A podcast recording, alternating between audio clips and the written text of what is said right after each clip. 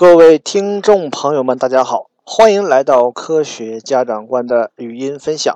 今天我们将要分享的内容叫做思维导图的妙用。本次音频的内容取材于李佳金老师近日分享的关于思维导图的讲座。那么本条音频呢，将会分成何为思维导图、思维导图的优势。思维导图的主要作用以及如何绘制四个方面来进行分享。那么，究竟什么是思维导图呢？思维导图呢，一开始是由英国的著名学者东尼伯赞于1970年发明的。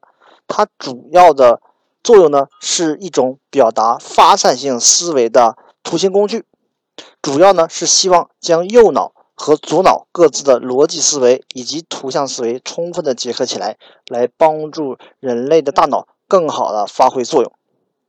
那么，在这个思维导图的过程呢，它所展现的实际上是一种人类的思维。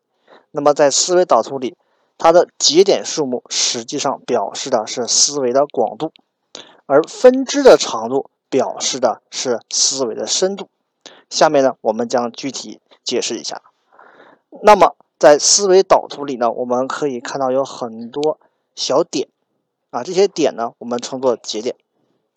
而通过节点所散发出来的一系列分支，我们就称为它的这个呃不同的方面。那么这个分支的不同长度，实际上就表示了我们对于这个分支的一个思维的延伸。所以说呢，在我们平时面对的思维导图呢，更多的是以这样的形式所出现的。那么，既然思维导图有这么好的作用，它有哪些优势呢？主要呢有这么几点。第一点呢叫做焦点集中。焦点集中，顾名思义，就是在思维导图里，它呢是存在一个点的，而这个点啊是属于中心范畴。那么一般是一个中心图形，那么里面呢也会标注。重点的文字或者是图像，而它的第二个作第二个优势呢，叫做主干发散，也就是说它有分支，不同的分支所表示的是不同的事件或者说是呃标志，那么这对于我们呃整理来说呢是非常有帮助的。那比如说对于政治这个科目来讲，我们就可以。利用思维导图这个主干发散的优势来进行记忆。那么，思维导图的第二、第三个优势呢，叫做层次分明。那么，这很明显就可以结合前面的两个优势一起来理解。那么，比较重要的一些科目，或者说是某一个科目当中比较重要的知识模块，就是可以放在中心图形所在的位置。而其他比较次要的，或者说是在这个重要的内容里边的一些分支，我们把它放在较深的层次，也就是说，这些思维延伸更广的地方，它是作为一个次要内容来出现的。那么，这同样的是在我们平时的学习，或者说在记录整理的时候来进行应用。那么，对于它的。第四和第五个优势呢，就是使用图形和颜色。很明显，这两个方面是能够加强我们对于内容的记忆的。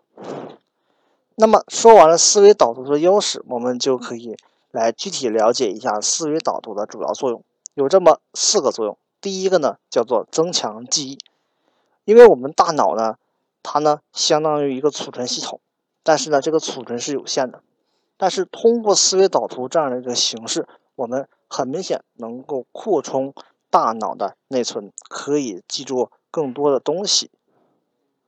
那么，由于我们的记忆呢，分为长期记忆和短期记忆，而思维导图它的一个很重要的作用就是能够加强我们的短期记忆。除了能够记住更多的东西之外，还能记得稍相对更久一些。那么，它的第二个作用，我们称为提高效率。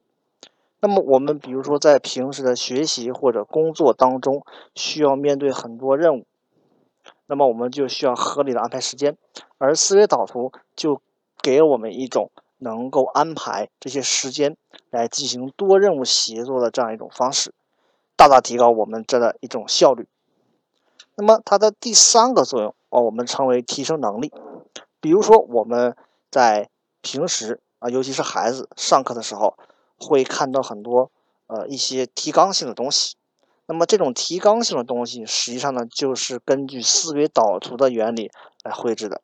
它呢，能够把我们所要面对的这个模块的知识点清晰的列出来，哪些是主主要的，哪些是次要的。那么，主要我们只需要把主要的这部分内容给它搞定。那么，对于孩子来讲，就是非常容易的了。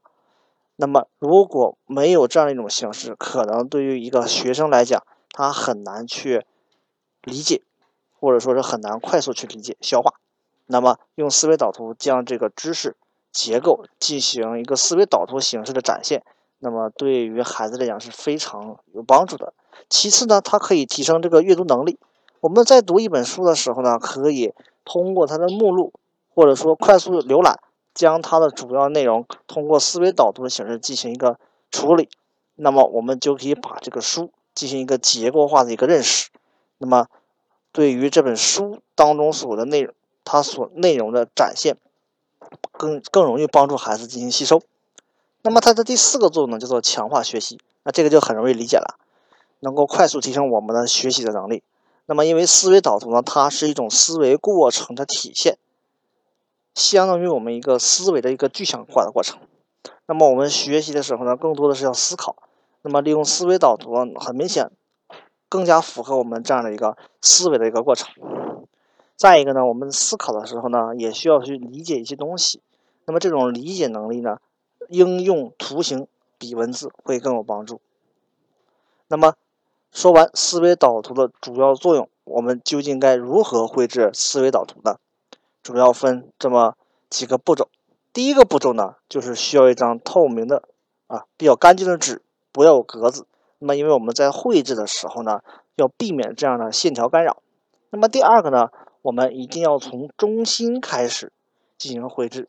那么确定一个中心之后呢，我们要向外进行延伸，给出很多分支。但是这些彼此的分支之间一定要留出足够的空间来进行进一步的拓展。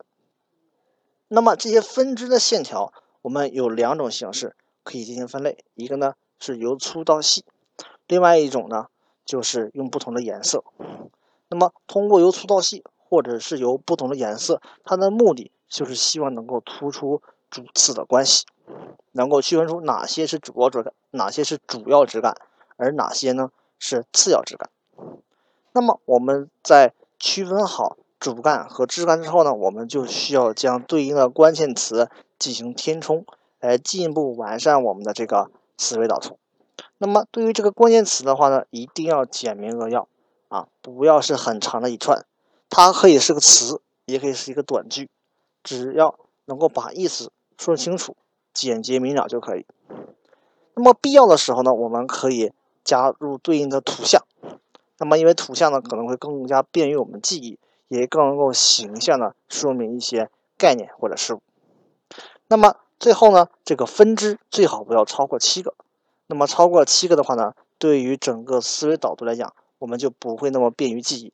再一个呢，我们在绘制的时候会发现，如果超过七个的话，很容易弄混，它会相当于是一个密密麻麻的一片。就是思维导图，它的作用就在于针对一些可以呃容易理清的这么一些概念或者事物。